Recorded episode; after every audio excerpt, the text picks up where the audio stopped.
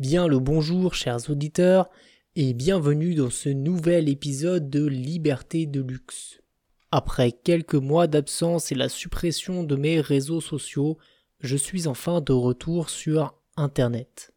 Pour faire bref, j'avais besoin d'un temps de recul et de réflexion avant de pouvoir vous proposer de nouveau des contenus de grande qualité. Ainsi, l'identité du podcast pourrait venir à être changée très prochainement, euh, non pas le nom, mais son identité visuelle et éventuellement aussi sa description, puisque je parlerai en fait d'intelligence émotionnelle et de leadership, ce qui englobe très bien les différents sujets dont je parle dans ce podcast. Aujourd'hui donc nous sommes réunis pour un quinzième épisode de Liberté de luxe autour de la confiance en soi, confiance en autrui.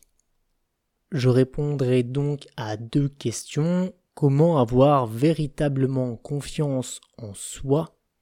Et ensuite comment faire confiance aux autres? Alors c'est parti, comment avoir véritablement confiance en soi? On peut s'imaginer parfois que la confiance en soi est quelque chose d'inné, quelque chose que l'on a ou que l'on n'a pas. Mais en vérité, c'est surtout, comme beaucoup de choses d'ailleurs, un état d'esprit, une façon de penser, de réfléchir et d'expérimenter la vie. En effet, le manque de confiance en soi vient généralement, bien sûr, d'insécurité. Ces insécurités peuvent être générées par une peur justifiée ou une peur injustifiée. Et pour savoir si cette peur est adaptée ou inadaptée, je t'invite à revenir à mon épisode sur les émotions. Cet épisode, pour information, est le numéro 7 du podcast Liberté de luxe. Donc, lorsque l'on vit des insécurités, cela génère bien sûr de la peur, car la peur et l'émotion qui nous pousse à nous protéger ou à anticiper des choses. Ces insécurités peuvent être matérielles ou immatérielles. Par exemple, je peux avoir peur de manquer d'argent ou peur de manquer d'amour. Ce sont deux choses tout à fait différentes qui génèrent pourtant de la même manière des insécurités. Ainsi, pour savoir si tu te sens plus ou moins en sécurité ou ce qui génère de l'insécurité dans ta vie, je t'invite à te poser cette question. Quelle est ou quelles sont là ou les choses dont j'ai peur de manquer dans ma vie, voire même ces choses sans lesquelles je ne pourrais pas vivre. Il est évident que je ne te parle pas ici d'évaluer combien de cookies tu peux manger par jour ou cesser de manger par jour mais bien évidemment de ce que tu as peur de perdre, de ce à quoi tu t'accroches absolument, de ces choses qui ne pourraient même pas te manquer, ces choses dont tu pourrais dire si je n'avais pas ça, alors je préférerais mourir. Cela peut sembler quelque peu extrême, mais si l'on considère que la peur peut se transformer en, angoisse, puis en anxiété, puis en dépression, alors oui, les insécurités peuvent être à la base de la dépression et parfois même de cette envie de mourir. Sans aller jusque-là, il est important que tu comprennes que ta vie ne dépend que de toi.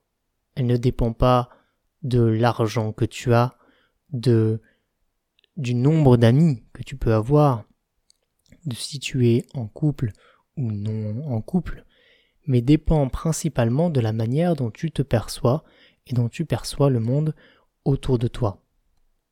Par exemple, si tu te sais capable, quoi qu'il arrive, de gagner de l'argent, ou de te faire des amis, ou d'être aimé par quelqu'un, alors il est sûr et certain que ta vie sera bien meilleure. Tu te sentiras bien plus en sécurité ainsi. Il est donc essentiel de connaître ces insécurités afin de pouvoir tout simplement poser des clôtures dans son jardin intérieur et faire pousser soi-même les fleurs de ce qui pourrait nous manquer ou ce dont nous avons peur de manquer. En effet, cela joue aussi un rôle dans la confiance que nous pouvons porter aux autres. Mais tout d'abord parlons de ces clôtures. Qu'entends-je par là? À cause de ces insécurités et de ces peurs, il pourrait nous arriver de dépasser les limites de ce que nous appelons le raisonnable. Se laisser frapper, insulter, dévaloriser, et ce, même dans des milieux professionnels. Il peut tout à fait arriver qu'un manager ne vous traite pas humainement, ne vous traite pas avec respect. De la même manière que votre conjoint ou conjointe peut aussi vous manquer de respect et ne pas vous considérer avec dignité comme un être humain. Ou un être vivant d'ailleurs. Apprenez donc avant d'entrer dans certaines dynamiques à poser un cadre à vos actions, à vos relations. Je pourrais vous reparler du piège abscon, qui est d'ailleurs la base de ceci, et je vous invite donc à revenir à l'épisode numéro 14, le piège abscon, cet infiltré qui vous joue des tours. Une fois ces clôtures posées, il vous faudra donc apprendre à vous défaire de la honte et des culpabilités. En effet, lorsque l'on rencontre de nouvelles situations, il est fort probable que nous fassions des erreurs et que nous ayons même l'air tout à fait ridicule. Il n'est peut-être pas de sotte question, néanmoins prendre le risque de poser une question et de passer pour un sot ou une sotte est quelque chose de fort désagréable. Je vous invite donc à développer un sens de l'humilité. Il est tout à fait normal de débuter, tout à fait normal de manquer de réponses tout à fait normal de manquer d'informations, tout à fait normal aussi de se tromper. Et il me semble tout à fait essentiel de vous dire que bien sûr vous en avez le droit, et pour ma part, vous êtes pardonné d'avance, quoi qu'il arrive. Il me faudra donc dédier un prochain épisode au pardon, car celui-ci est dédié à la confiance en soi et comment faire confiance aux autres. Une fois vos clôtures posées et lorsque vous êtes prêt ou prête à vous défaire des hontes et des culpabilités, à comprendre et apprécier votre droit à débuter et à vous tromper, alors vous pouvez commencer à vous tourner vers les autres. Comment leur faire confiance? Comment savoir s'ils sont dignes de confiance? Et je crois qu'il n'existe aucune réponse universelle à cette question, néanmoins voici quelques pistes que vous pouvez explorer et auxquelles vous pouvez prêter attention dans votre quotidien. J'ai moi-même demandé à quelques amis récemment comment faisait-il pour me faire confiance, comment se pouvait-il qu'il me fasse confiance et qu'il sache que je suis digne de confiance? J'ai même posé la question à ma, partenaire et les réponses sont assez simples et pourtant surprenantes. Elles ont apprécié ma capacité à exprimer mes vulnérabilités, à exprimer mes émotions, à me tromper et apprécier mes propres erreurs, les reconnaître, à aller de l'avant, et aussi m'ont exprimé qu'à leurs yeux je ne représente pas une menace. Tout ceci est bien sûr connecté.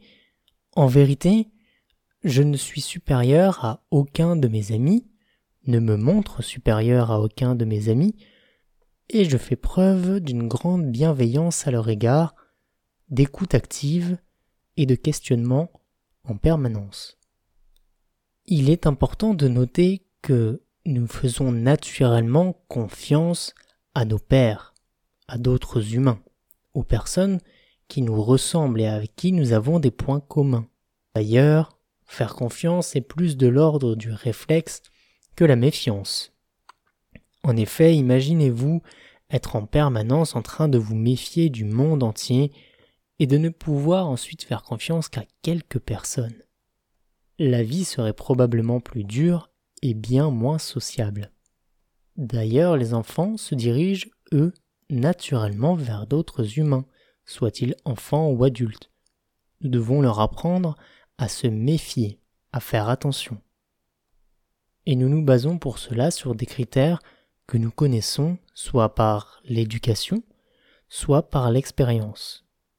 Pour en savoir plus sur ce sujet, je t'invite à revenir à l'épisode numéro 3 En quoi sommes-nous prisonniers de notre éducation? Alors comment faire de nouveau confiance lorsque l'on a été dupé, trompé, et que notre cerveau en reconnaît très bien les mécanismes ou croit les reconnaître à travers quelques signes distinctifs? Nous avons préalablement sélectionnés. Et c'est ainsi que je reviendrai une fois de plus au piège abscon. En fait, lorsque votre clôture, votre cadre est clair, il est beaucoup plus difficile pour quelqu'un de vous trahir. Mais aussi, lorsque vous savez gérer vos insécurités, alors vous avez l'esprit bien plus tranquille. Si je vous prends par exemple le cas de l'amitié, chez moi, ceci n'est pas un lien éternel et infini, interminable et intarissable. Ce type de relation est pour moi une sorte de contrat renouvelable que l'on renouvelle ou que l'on ne renouvelle pas, et qui reste là, parfois, sur la table, sans renouvellement particulier, jusqu'à ce que nous nous téléphonions, nous nous envoyions un message, un email, nous nous rencontrions.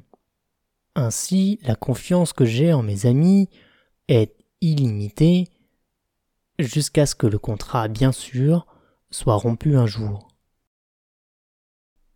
Évidemment, les personnes qui partagent ma vie aujourd'hui la partagent depuis bien des années et pour encore bien des années.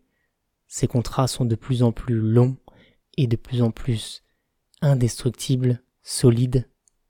Mais il reste toujours une petite clause quelque part sur le contrat qui indique que si l'un de nous dépasse cette clôture, détruit cette clôture, alors la relation devient déséquilibrée. Et dans mon cas, en tout cas, je préfère en terminer cette relation plutôt que de continuer à générer de la souffrance, de la peur et de l'inquiétude. Nous arrivons donc à la fin de ce quinzième épisode de Liberté de luxe, et je t'invite donc à le partager avec tes amis, ta famille, et à récupérer leur retour dessus, que tu peux me transmettre bien sûr. Les coordonnées pour me contacter sont dans la description du podcast et de l'épisode. Je te souhaite ainsi une excellente fin de journée, une bonne soirée ou une bonne nuit et je te dis à très bientôt pour un nouvel épisode.